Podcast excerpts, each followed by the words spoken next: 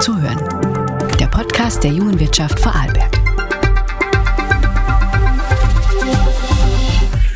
Hallo und herzlich willkommen zu unserer heutigen Podcast-Folge von Zuhören. Ich, René Jauch und Julia Grahammer dürfen unseren heutigen Gast ganz herzlich begrüßen. Uns gegenüber sitzt Rechtsanwalt Dr. Hans-Jörg Vogel. Vielen Dank, dass du dir heute Zeit nimmst. Wenn man sich eure Webseite mit den ganzen Spezialgebieten anschaut, bekommt man einiges zu sehen, Hans-Jörg. Eure Spezialgebiete sind ja sehr breit und reichen von Recht am Bau über Europa und Familienrecht bis hin zur Ärztehaftung. Wie kam es zu diesem breiten Spektrum? Ja, ich fange mal mit meiner Ausbildung an. Ich habe wie ein braver Vorarlberger die Volksschule, die Hauptschule, das Gymnasium, das Bundesheer und ein Kurzstudium absolviert nämlich JUS, weil ich damals der Ansicht war, das ist das leichteste Studium, was damals sicherlich nicht so falsch war. Ja, dann bin ich ins Berufsleben eingetreten, war bei Versicherungen, bei Banken in den USA und in Wien und habe mir da doch ein, einiges an Fachwissen in vielen Spektren angeeignet. Das, was mich interessiert hat, da habe ich mich begonnen auszukennen. Das, was mich nicht interessiert, da kenne ich mich nicht aus. So zum Beispiel kenne ich mich in kulturellen Angelegenheiten relativ wenig aus. Also ich könnte in kulturellen Angelegenheiten kein Mandat übernehmen, weil ich zu wenig Erfahrung habe und, wie gesagt, mich zu wenig auskenne. Schwerpunkte meiner Tätigkeit sind natürlich Bankenbörse, Kreditrecht, Versicherungsrecht das waren meine ersten Arbeitgeber und da kenne ich mich aus. Das aber mit der Maßgabe, dass wir von Banken, Finanzdienstleistern, Versicherung und ähnlichen Leuten schon seit 22 Jahren keine Fälle annehmen. Anders als andere Anwälte sind wir daher ausschließlich für die Interessen der Mandanten da. Wir tanzen nicht auf zwei Hochseiten, indem wir am Vormittag die Versicherung klagen und am Nachmittag die gleiche Versicherung vertreten. Ich frage mich schon seit Jahren, wie das überhaupt gehen soll, aber offenbar lässt die Kammer das zu. Wir sind also, wie man so schön neudeutsch sagt, nicht conflicted, weil wir die Interessen der Mandanten voll wahrnehmen können, ohne auf irgendwelche andere, anderen Belange Rücksicht zu nehmen. Zu diesem Thema Spezialgebiete. Wir haben ja bei unseren Zuhörer und Zuhörerinnen viele junge Unternehmer und Unternehmerinnen. Da gibt es ja auch Gebiete und Bereiche, bei denen besonders aufgepasst werden sollte. Hierzu haben wir ein paar Fragen für dich zusammengestellt, äh, wo wir über einen Input eines erfahrenen äh, Unternehmers äh, froh wären. Das Erste, was wir uns gefragt haben, ist, was ist aus deiner Sicht bei einer Neugründung generell zu beachten? Ja, generell zu beachten ist einmal, dass man selber in sich hineingeht. Entweder man ist eine Unternehmerperson oder eine Krämerseele. Wenn man Risiko scheut, dann sollte man einen Job bei Bund, Land, Gemeinde, Versicherung, Bank und Ähnlichem annehmen da hat man nämlich sein fixes Gehalt am Ende des Monates. Da hat man einen minimalen Leistungsdruck und kein Risiko. Wenn man aber in einer solchen vorausgeplanten Situation nicht glücklich wird, dann sollte man sich überlegen, ob man Unternehmer wird. Wichtig ist natürlich, das klingt jetzt blöd, eine Idee ist nur dann für ein Unternehmertum von, vom Vorteil und sinnvoll, wenn es auf Anhieb ein Blödsinn ist. Der Einstein, ein gescheiter Mensch, hat einmal gesagt, wenn du eine neue Idee hast in der Forschung und sie kommt da nicht total blödsinnig und wahnsinnig vor, verfolge sie nicht weiter. Das hat was für sich, denn das, was normal ist, das denken alle. Das, was normal ist, können alle. Erfolg kann man nur dann haben, wenn man etwas tut, auf das kein anderer gekommen ist. Und meistens ist das auf ersten Anhieb ein Blödsinn. Also bei einer Neugründung sollte man ein Geschäft machen, wo eine Lücke darstellt. Des Weiteren sollte man ein Geschäft machen, wo man gute Ertragschancen hat. Natürlich sollte man auch schauen, dass man dabei am Anfang wenig Risiko hat. Viele Start-ups jammern, dass sie am Anfang mit Pauken und Trompeten in ein Geschäftsfeld eindringen und dann auf halber Strecke förmlich verrecken, weil ihnen das Geld ausgeht. Das heißt also, wenn man ein Start-up gründet oder ein neues Unternehmen gründet, sollte man schon hinsichtlich der Finanzierbarkeit eine klare Prognose haben. Weil wenn man zum Beispiel auf den Himalaya gehen will und da gibt es sieben Stationen und bei der fünften Station geht einem das Geld aus, ist alles, was man bis dahin aufgewendet hat, verloren. Man muss also genug Geld haben, um auf den Himalaya zu kommen. Allerdings ist das Problem, dass in hohen Höhen die Luft eben immer dünner wird. Und das ist auch das Problem jedes Unternehmers. Wenn man jetzt so generell eine Neugründung anschaut, sind es ja zu Beginn eigentlich ganz viele Herausforderungen, die ein junger Unternehmer zu bewältigen hat. Was sind es wirklich so aus rechtlicher Sicht die wichtigsten Schritte und Themen, die man berücksichtigen muss? Aus rechtlicher Sicht ist es ist das Problem zu komplex, um es in kurzen Sätzen zu beantworten. Man müsste, ich, ich würde jedem jungen Unternehmer raten, dass er sich einmal an einem alten, erfahrenen Unternehmer andockt, einmal generelle Vorstellungen entwickelt und dann etwas Neues macht. Gleichzeitig, das soll aber kein Widerspruch sein, rate ich den jungen Unternehmern, den Alten nichts zu glauben. Hätte die Jugend den Alten nämlich immer geglaubt, wäre man jetzt noch in Höhlen. Und man sieht es ja, mit zunehmendem Alter, das sehe ich auch bei mir, ich war vor 40 Jahren ein EDV-Freak. Jetzt ist von meinen EDV-Kenntnissen übrig geblieben, dass ich weiß, wo man den Computer einschaltet.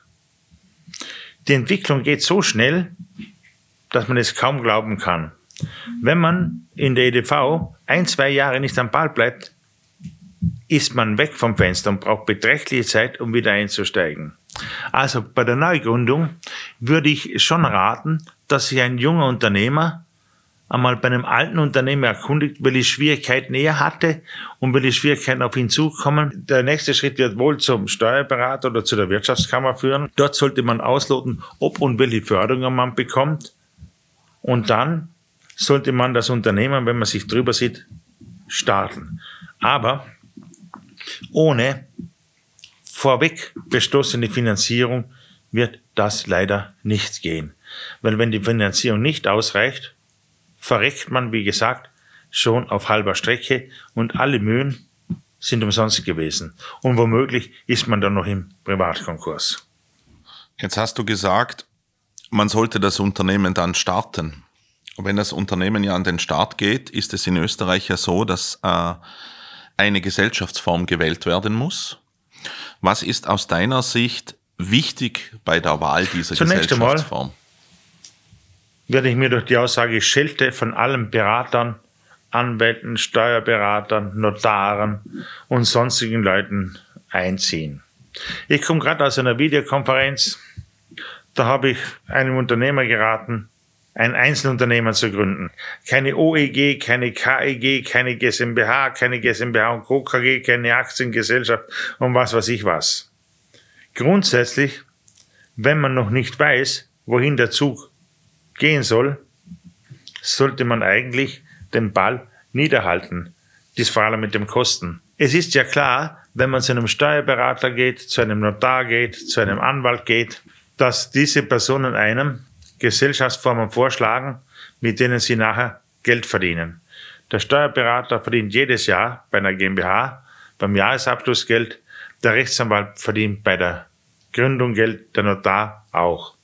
Ich glaube, dass am Anfang, wo man noch nicht weiß, wo der Zug hingeht, wohl ein Einzelunternehmen die beste Form ist, wenn mehrere Personen anlässlich der Gründung des Unternehmens dabei sind, sollte man ganz schlicht und ergreifend eine Gesellschaft bürgerlichen Rechtes machen.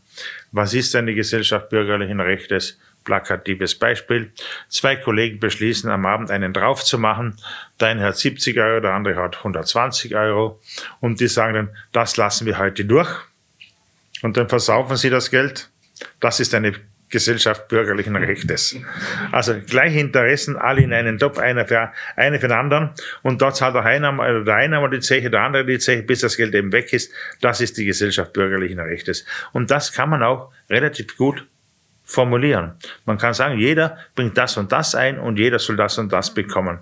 Man braucht keinen ausgeklügelten, sophistic, sophisticated, ausgestatteten Gesellschaftsvertrag, weil da kostet dann die Suppe oft mehr als das Fleisch. Und dennoch ist es wichtig, dass ich vor der Gründung mit meinem Geschäftspartner genau solche Entscheidungen schon abkläre. Ich kann es in einen Gesellschaftsvertrag nehmen oder auch nicht, aber ich muss es zuvor auf jeden Fall mit meinem Geschäftspartner abklären, sollte eine Gründung mit mehreren Personen. Ja, das passieren. Problem ist nur, man muss natürlich so viel abklären, wie geht. Aus meiner Erfahrung, wo ich auch Prozesse führe, ist es aber so, dass der Streit immer dort entsteht, bei Dingen, die man nicht vorhergesehen hat. Und gegen das Unvorhergesehene nutzt einem der beste Vertrag nichts. Ich kenne Vertragswerke mit 120 Seiten, bei Geschäftsübernahmen und so weiter, und gestritten wird über etwas, wo man nichts geregelt hat. Das heißt also, äh, man sollte nicht versuchen, alles im Vorhinein zu regeln, denn ein Politiker hat mal einmal gesagt, die Erstellung von Prognosen ist erfahrungsgemäß schwierig, weil es sich um Sachverhalte handelt, die in der Zukunft liegen. Das heißt also, bei Vereinbarungen sollte man auch in die Zukunft schauen können, um etwas regeln zu können. Man kann aber nicht in die Zukunft schauen, darum ist vieles, was man im Vorhinein regelt, eigentlich kontraproduktiv. Ich teile aber die Ansicht, dass man sagt, man sollte die Eckpunkte der Zusammenarbeit natürlich schon regeln. Was ist mit dem Gewinn? Was ist mit Investitionsentscheidungen? Was ist mit Kreditaufnahmen? Wichtig auch für junge Leute. Was ist mit Autos? Kauft man sich als Firmenwagen gleich zwei neue Porsches oder zwei neue Golf? Das sollte man schon miteinander ausmachen. Hans-Jörg, du hast jetzt angesprochen, was alles geklärt oder grob, was alles geklärt werden müsste. Jetzt bietet ihr ja in der Kanzlei Vogel auch äh, sol solche Gesellschaftsverträge an. Welche Kosten kommen auf mich als Jungunternehmer oder Jungunternehmerin zu, wenn wir diese groben Eckpunkte klären wollen? Und ist es auch so, dass eventuell kein Rat teurer wäre als guter Rat, falls jemand die Kosten scheut? Grundsätzlich muss man sagen, die Frage ist etwas schwierig zu beantworten. Ungefähr so wie ein junges Ehepaar kommt zu einem Bauunternehmer und fragt, was kostet mir die Errichtung eines Hauses? Was wird der Bauunternehmer sagen? Zwischen 500.000 und 20 Millionen. Weil auf diese Frage kann man keine bessere Antwort geben. Was das Ganze aus anwaltlicher Sicht kostet, hängt, hängt natürlich auch damit zusammen, was man in der Zukunft vorhat wenn einer einen Installateurbetrieb, eine Tischlerei oder sonst einen Handwerksbetrieb eröffnen will, da glaube ich, der braucht überhaupt keinen Anwalt. Der soll es einfach machen. Der muss nur schauen, dass er die Meisterprüfung hat und dass er die Zulassung von der Wirtschaftskammer kriegt und dann soll er es einfach machen. Warum soll der zu einem Anwalt gehen? Der soll mit den Wirren des Unternehmertums ein Training on the Job machen. Da lernt er mehr als bei einem Anwalt. Überhaupt glaube ich, dass ein Anwalt nicht der beste Berater für Unternehmer ist. Der Anwalt liegt nämlich in der Hängematte bei voller finanzieller Absicherung. Ein normaler Anwalt hat nämlich keine finanziellen Probleme. Wie soll jemand, der nie ein finanzielles Problem hatte, einen Unternehmer beraten, der durch viele Wirren geht. Was macht der Anwalt? Scherzhaft gesprochen. Er macht Besprechungen, produziert Papier und dann die Rechnungen. Das ist der Job vom Anwalt. Auch Unternehmensberater sind, glaube ich, nicht die richtige Adresse, denn wenn jemand schon ein so guter Unternehmensberater ist, dann frage ich mich, warum man nicht selber ein Unternehmen gründet. Und ich sehe es in der Konkurs- und Insolvenzevidenz, dass Unternehmensberater fast so häufig als Insolvenz Eröffnungen vorkommen wie eine Albaner-Pizzeria. Die jungen Leute sollten sich vor meist wortgewandten, sieben gescheiten, tollen Unternehmensberatern, die mit einem Leasingauto daherkommen, wo sie schon drei Leasingraten nicht bezahlt haben, doch vielleicht etwas in Acht nehmen. Noch einmal, man kann kein Patentrezept sagen, man sollte es halt alles selber lernen. Natürlich, wenn man dann in Gesellschaftsformen einsteigt, OEG, KEG, GmbH, sollte man schon einen Anwalt nehmen, der einen dann berät. Da gibt es ja Stimmrechte, äh, Gewinnausschüttungsvorschriften, einen Katalog für die Geschäftsführer, was darf der Geschäftsführer machen, was darf er nicht. Da sollte man dann ab diesem Zeitpunkt vielleicht einen Anwalt oder einen Notar nehmen. Oft ist es ja so, Hans-Jörg, wir haben jetzt vom Beginnen und vom Starten und Friede, Freude, Eierkuchen und Training on the Job gesprochen. Aber Verträge sind ja oft dazu da, dass Dinge geregelt werden, wenn die Dinge mal nicht gut laufen.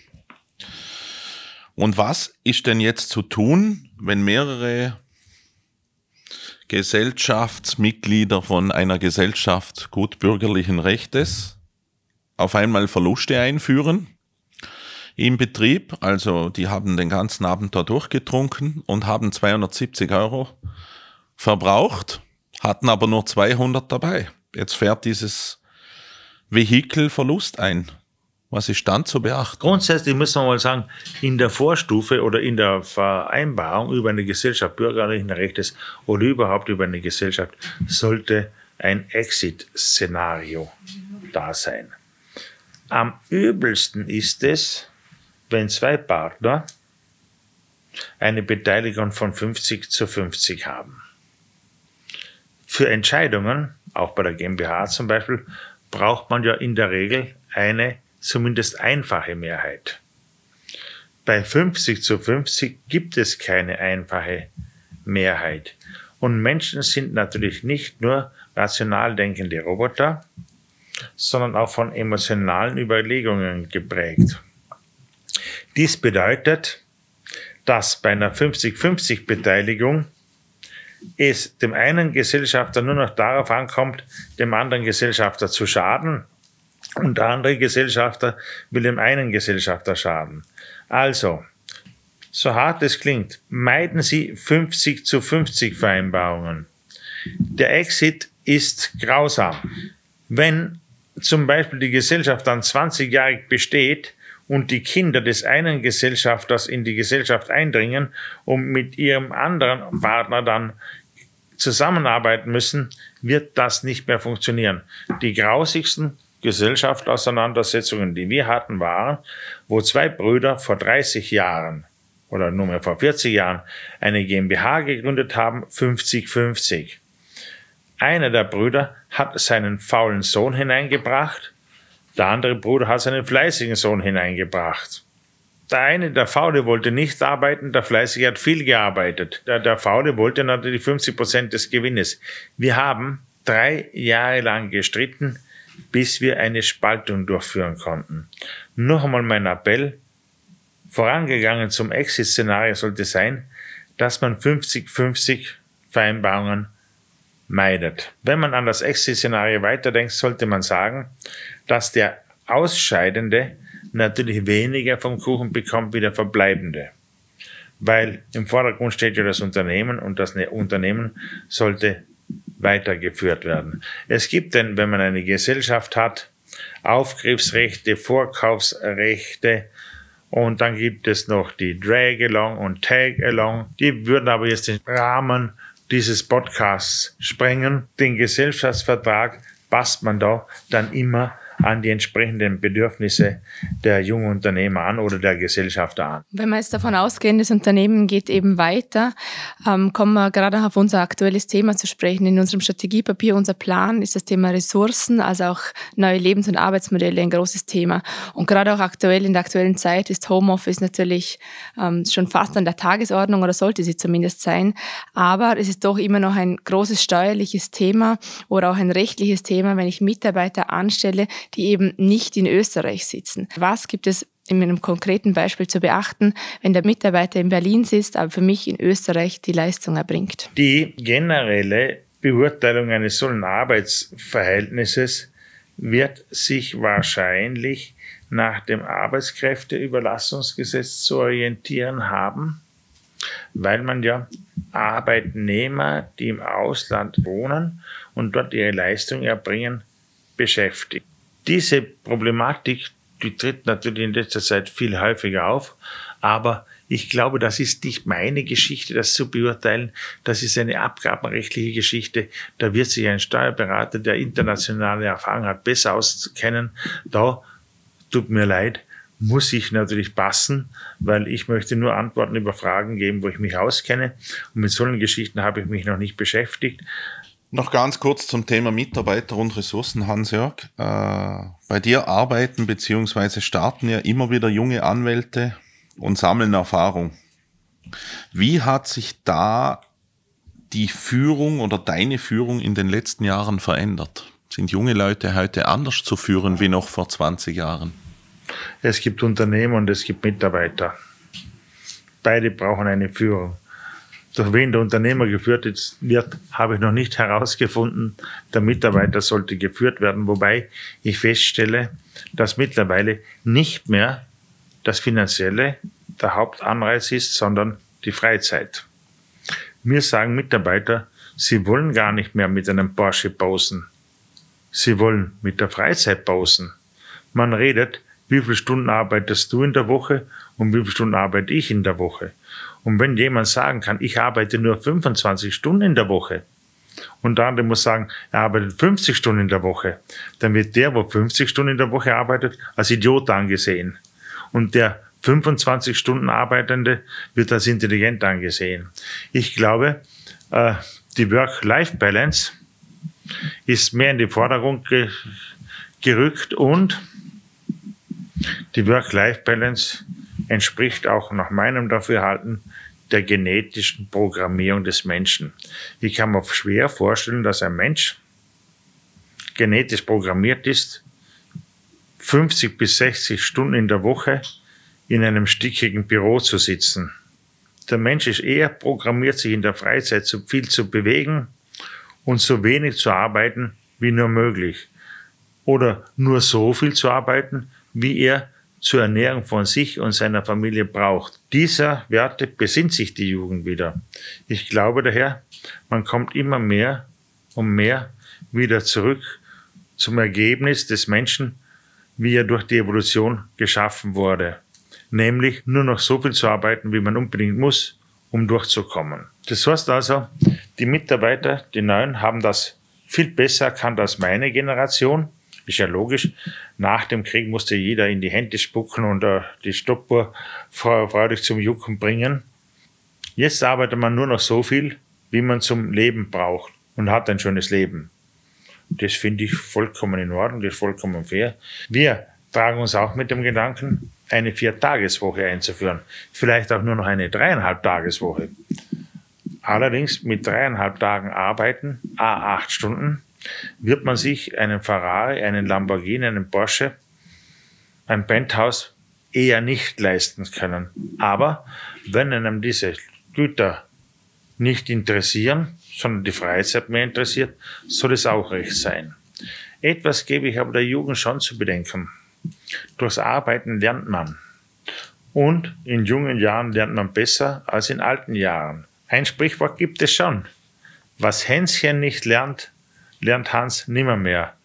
Darum werden die Leute, die jetzt drei Tage in der Woche arbeiten, eigentlich Zeit ihres Lebens eher Idioten bleiben und die, die 60, 70 Stunden in der Woche arbeiten, werden halt eher viel mehr wissen und den Leuten dann davonrennen im Wissen. Und wenn dann es wieder mal so sein würde, dass Arbeitslosigkeit eintritt, werden die Leute, die jetzt nach Work-Life-Balance gelebt haben, was ihnen so steht, vielleicht mit 40 oder 45 Jahren keinen Job mehr haben. Dann werden sie wieder ausgelacht von denen, die jetzt viel arbeiten. So ändern sich die Situationen in einem beweglichen System. Wenn du gerade sagst, bewegliches System, ähm, wenn wir einen Weitblick wagen, im Moment bewegt sich auf der Welt ganz viel. Worin siehst du gerade aktuell die größte Herausforderung, einfach ganz allgemein und kurz betrachtet? Ich rede jetzt von Österreich und dem vielgelobten Arbeitsabendland. Der Kreisky hatte, glaube ich, mal gesagt zu jemandem, lernen Sie Geschichte. Ich habe in der Schule nie verstanden, warum ich etwas über die Hunnenkreuzzüge und über den Attila und über den Karl den Großen und Maria Theresia wissen muss. Nie habe ich das verstanden. Mittlerweile verstehe ich es. Nämlich, wenn man die Geschichte der Menschheit anschaut, gibt es immer Völker, die zur Hochkultur und zu viel Wohlstand aufgeschwungen sind. Karthago, die Römer, andere Völker, Europa, Deutschland, Japan und so weiter. Und immer dann, wenn es den Menschen zu gut gegangen ist, sind sie faul geworden. Und immer dann haben sich andere Länder wieder hervorgetan. Also es ist ein Wechsel. Es geht einer Nation gut, ein paar hundert Jahre und dann geht es ihr wieder schlecht. Und wir sind jetzt leider, nach meinem Dafürhalten, am Kulminationspunkt des Wohlstandes. Wir haben jetzt, ich glaube, den höchsten Wohlstand, den es überhaupt geben kann. Das bedeutet, dass es in zwei bis drei Generationen nicht mehr so sein wird. Das bedeutet, dass andere Länder, beispielsweise Korea, China, andere Länder, die jetzt oder auch Afrika, dass uns diese Länder wieder überholen werden. Dann wird es uns wieder schlecht gehen und den Chinesen geht es wieder besser. Jetzt auf die Frage zurück, was ist zu beachten? Ich weiß nicht, ob es jemandem gelingt, die Mitglieder der Wohlstandsgesellschaft so zu motivieren, dass sie wieder leistungsbereiter werden, weil die Leistungsbereitschaft ist im Großen und Ganzen natürlich sehr gesunken. Und volkswirtschaftlich ist es ja klar, wenn ein Volk, wenn jeder Arbeitende 65 Stunden in der Woche arbeitet und im anderen Land arbeitet man nur 25 Stunden in der Woche, dann kann man sich ausrechnen, welches Land auf der Langstrecke gewinnen wird. Und da sind wir jetzt gerade dabei. Noch einen Seitenhieb auf die Regierung. Ich weiß nicht, ob die glauben, dass die Menschen so blöd sind, wie sie jetzt die Menschen als blöd verkaufen wollen. Hinsichtlich des Benzinpreises, des Gaspreises und aller Preiserhöhungen sollen die Leute Förderungen bekommen. Jetzt ist es aber leider so, dass der Staat keine Kuh ist, die im Himmel frisst und auf Erden gemolken werden kann. Die ganzen Erleichterungen, Benzin, Förderungen und so weiter und so fort, wer wird das wohl zahlen? Das ist vollkommen klar. Das werden die Jungen zahlen, weil die Schulden, die zahlen sich leider nicht von selber zurück. Und die Politiker, nach meinem Dafürhalten, denen ist das Volk vollkommen egal. Sie tun es so, als ob sie sich fürs Volk interessieren würden. Die Politiker, die haben nur ein Ziel. Wie kann ich mehr Marktanteile gewinnen? Das ist ihr Ziel. Und ich fahre ein Auto mit 460 PS und 2,2 Tonnen und ich glaube 1000 Kilometer im Monat. Jetzt haben wir ausgerechnet, wie viel mir der Treibstoff mehr kostet im Monat. Ich glaube, ich bin auf 60 Euro gekommen. Also 2 Euro pro Tag. Das ist, entspricht ungefähr dem Drittel einer Schachtel Zigaretten. Worüber reden wir? Und die ganzen Unterstützungen mit Gießkanne. Da frage ich mich schon, wozu brauche ich eine Benzinpreisunterstützung? Ich sehe das ein bei einem Frechter, wo 70 Prozent seiner Kosten Treibstoffkosten sind. Aber so will man mit Wahlversprechen Leute fangen, mit Speck fängt man Mäuse. Das Ganze ist doch ein kompletter Blödsinn. Und, und es werden jetzt Schulden gemacht, die den jungen Leuten in Zukunft aufgebürdet werden. Und warum? Weil man die Wahlen nicht verliert. Der Junkers hat zum Beispiel mal gesagt, die Politiker seien gar nicht so blöd. Die Politiker wüssten genau, was für das Volk gut ist. Nur, wenn sie das tun, werden sie abgewählt. Weil die Römer schon gesagt haben, das Volk will betrogen werden. Das ist leider so. Wenn wir jetzt aber da ja Schulden aufbauen, die ja die Jungen dann irgendwann zurückbezahlen müssen und wir einen kleinen Ausblick wagen, hüpfen wir ins Jahr 2040. Was wird sich dann deiner Meinung nach hier in Österreich geändert haben und Ja, äh, man muss wie wird mal- das hier aussehen? Ja, man muss nur mal den Vergleich machen zwischen 2000, ah, zwischen 1980 und 2020. Im Jahr 1980 hat sich ein Ehepaar, wo er Alleinverdiener war, ein Grundstück kaufen können und ein Haus bauen. Jetzt, wenn man ein Ehepaar anschaut, die ein Grundstück kaufen wollen und ein Haus bauen und die 25 sind, muss der Mann Primararzt sein und die Frau Rechtsanwältin. Weil ohne ein Familieneinkommen von netto 12.000, 13.000 Euro geht sich das nicht aus. Weil das Grundstück 500.000 kostet und das Haus eine Million. Das sind 1,5 Millionen. Was hat sich verändert? Warum ist jetzt sofort mal das Haus bauen im Verhältnis zum Einkommen so brutal höher wie vor 40, 50 Jahren? Warum? Weil die Preise gestiegen sind, aber warum sind die Preise gestiegen? Ja, das ist halt einfach, weil, äh, weil die Leute in der Verwaltung viel mehr sind als die Leute, die arbeiten, weil auch keiner mehr arbeiten will. Oder weil auch willst du Bauarbeiter sein? Minus sieben Grad, leichte Grippe am Bau bei Regen oder Schnee, wer will das schon? Ich kenne Bauunternehmer, die zahlen eine Kopfprämie von 5000 Euro für einen Hilfsarbeiter. Und der Trend setzt sich natürlich fort. Die Leute sind gerechtfertigt.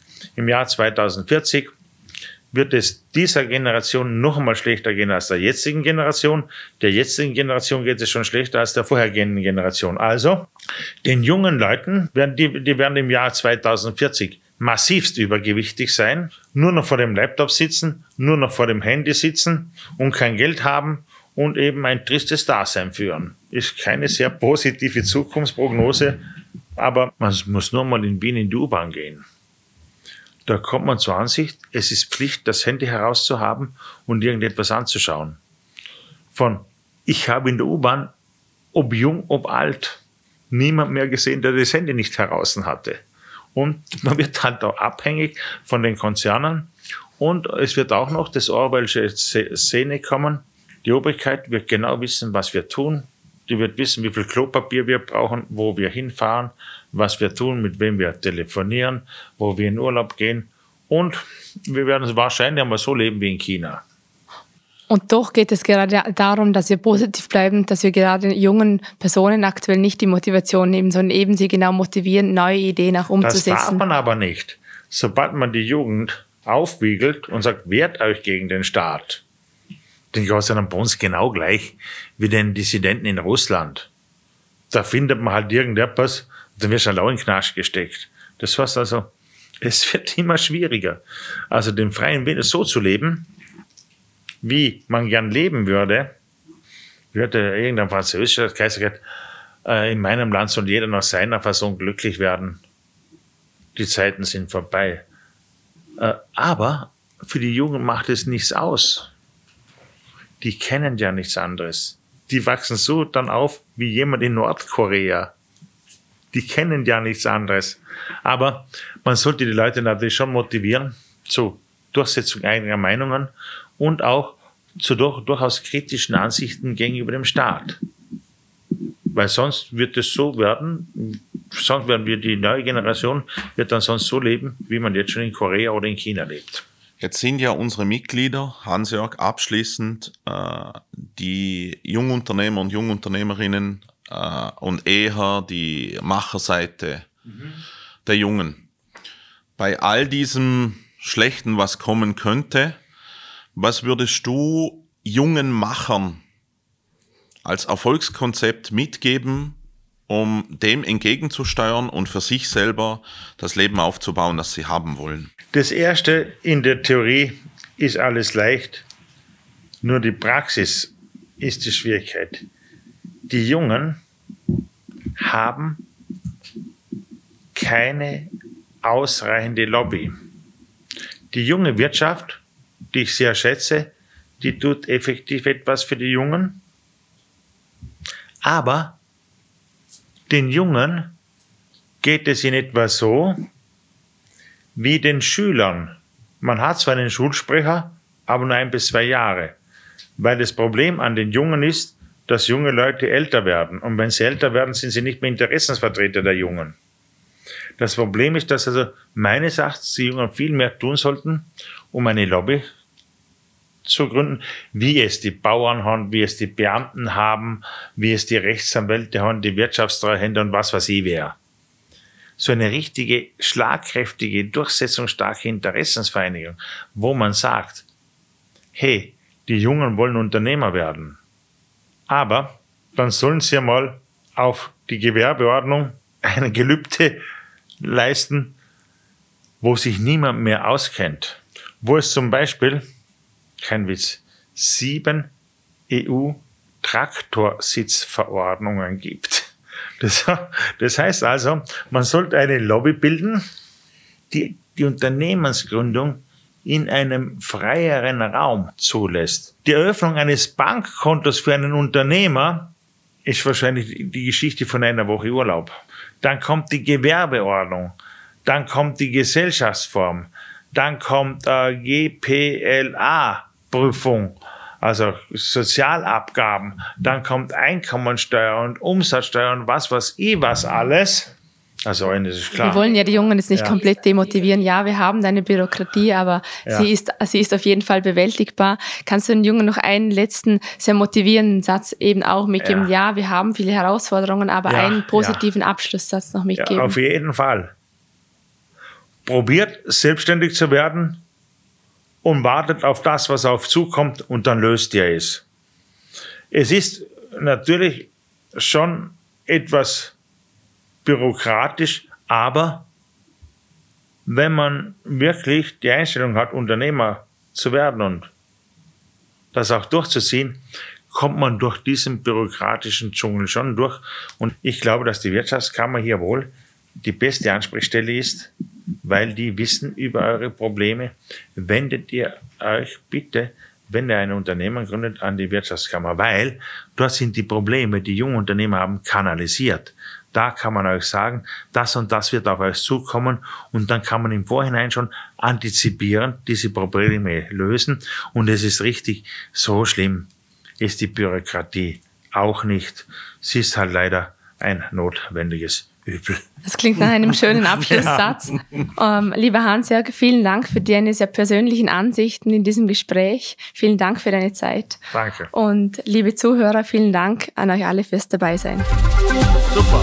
Danke.